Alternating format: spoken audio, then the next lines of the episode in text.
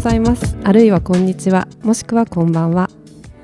安藤涼子です。平川翔です。と今日は、えー、第169回芥川賞のと候補作が出揃ったということでと受賞の予想をしたいと思います、はい。芥川賞は、えー1935年に始まっていて今回で169回目。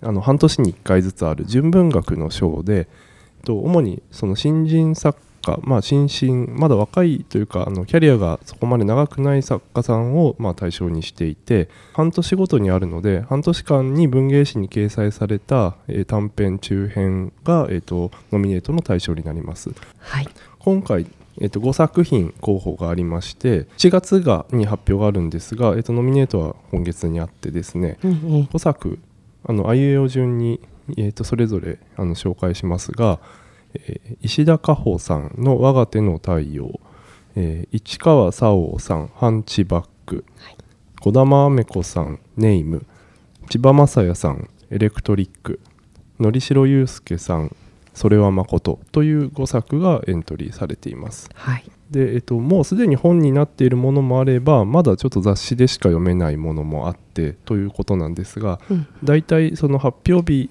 になると全作品本になるかなというのが最近の傾向です。帯に芥川賞候補作と。と かそうですね、はい、ついて。以前は割とその発表されてようやく本になるみたいな感じだったんですが、ええ。まあ、昨今はやっぱりあのみんなが話題にしてくれてる時期に本を売りたいという版元の意向もあって、まあ、早い。割と早めに本が出るっていうことが多いです。なるほどまあ、芥川賞なんだかんだですね、うん。その日本の文学賞の中では一番やっぱり知名度もあって、うんで、えーとまあ、その大江健三郎さんなんかみたいにその将来のノーベル賞作家みたいな方も、あの時には輩出することもあって、ええ。あの全然普段本読まない方でも、まあ、芥川賞ぐらいはニュースであの、うんうん。見るなという方も多いと思うので、えーとまあ、その予想というかをしてみたいなというのが今回なんですが。はい。勝手に勝手に大予想ですね。ですね。で、えっとなのでまずその作品がどういう作品かっていうのを簡単にまず最初にご紹介したいと思います。はいよろしくお願いします。とまず「我が手の太陽」という石田果歩さんという方の作品で、えっと、石田さんは 2, さ2回目です。えっとあノミネートが2回目ですね。ですね。はい。でまだ、えっと31歳の方で,、えっと、で内容としてはその溶接工の男が主人公なんですけれども、うんうん。もともとその職場のエースみたいに言われてた人が、えー、となんかちょっとミスをしてしまってですね、はい。ちょっとしばらくその溶接工としてその仕事はやめろというふうに言われてしまって、で職場もちょっとずつ変わっ現場が変わっていって自分が本来得意とすることができなくなって、まあ、ちょっと自分の尊厳みたいなものをちょっと奪われるというかそういうような感覚に陥ってしまうというような、まあ、あの労働小説というかお仕事小説という、そういう感じの、まあ、ちょっと硬派な作品です。そうですね。はい。で、えっと、次が、えっと、市川沙央さんというこの方はあの、はい。これデビュー作なんですが、はい。えっとなのでは初めてのノミネート。うんうん。えー、とハンチバックという作品で、えー、とこの方は、えー、と43歳。ご自身が、えーとまあ、ちょっと障害をお持ちの方なんですけれどもはい。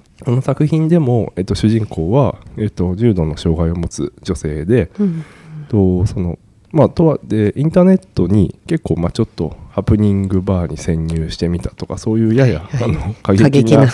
記事を書いてるような人がなんですけれども一方でそのヘルパーさんがいるような施設に当然いいてでそこでまあヘルパーさんにちょっとややあの恋をするというのではないんですけれども、まあ、なんかいわゆるちょっと性的なハレンチなと言っていいのか、まあ、そういうあの欲望を出してそういう恋を望むみたいなような話になっていて、うん。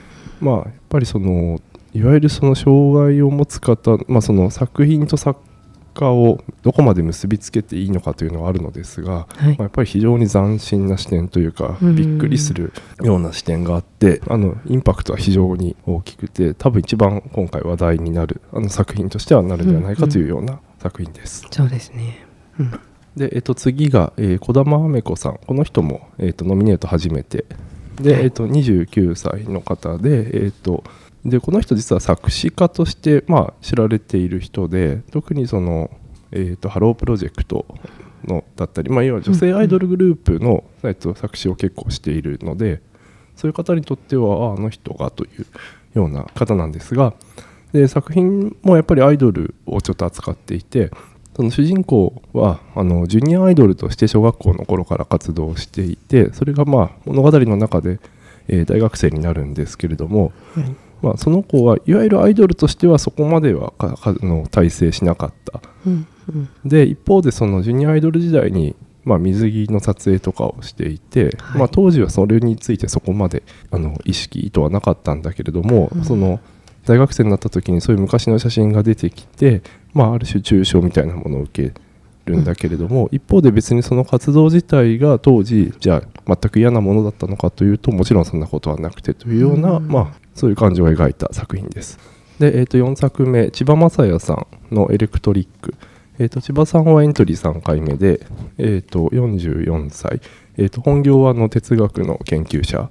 で立命館大学の教授ですね、なので多分まあこの中今回のノミネートの中では一番一般的にも知られている人。そうですね。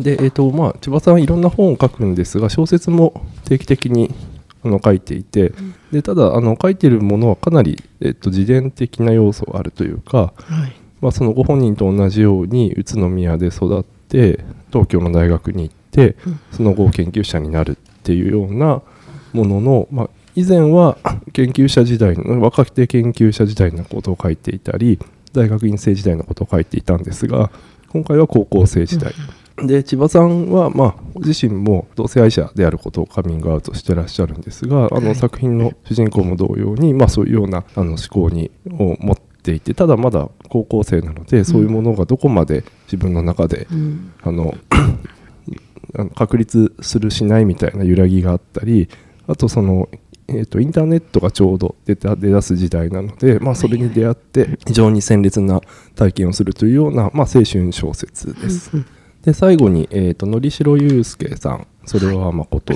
でのりしろさんは4回目のノミネート。今回一番、最多ですね。そうですね。はい。えー、と37歳。で、えーとまあ、もうノミネートも多いですし、まあ、結構ファンも多い方で。うん。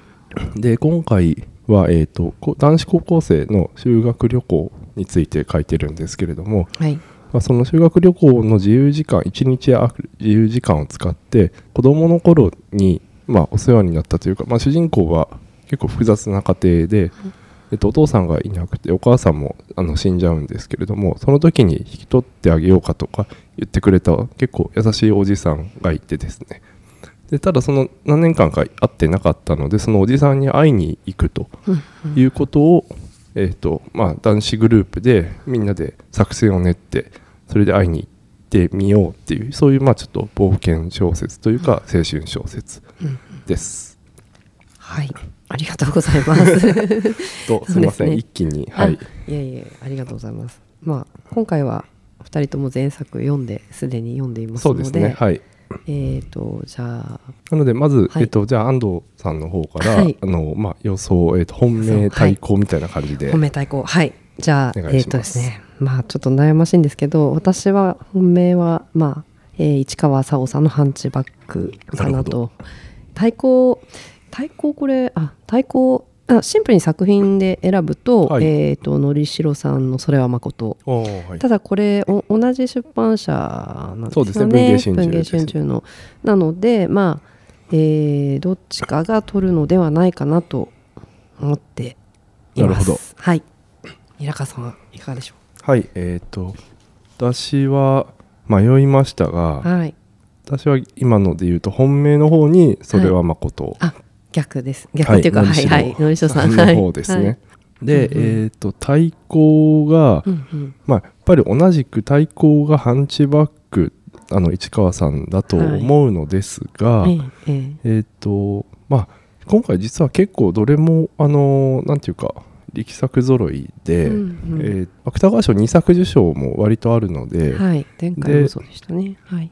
それでただやっぱり同じ出版社から2作っていうのはなかなかはいなさそうだというところではい。もう1作あげるとあげさせてもらうとすれば。は いずるい。っていうので、えーと石田さん石田加穂さんの「我が手の太陽」それはあそうかもしれない。そうですね。を、はい。まあ、あの対抗にしたいかなとはいはい。いうところです。なるほど。なるほど。じゃあまあ作品はかぶったものの本命はまあ逆で逆というか。そうですね。ははいい、はい、と詳しい理由について後編で語り合いたいと思います。はいありがとうございました引き続きおはい願いします。はい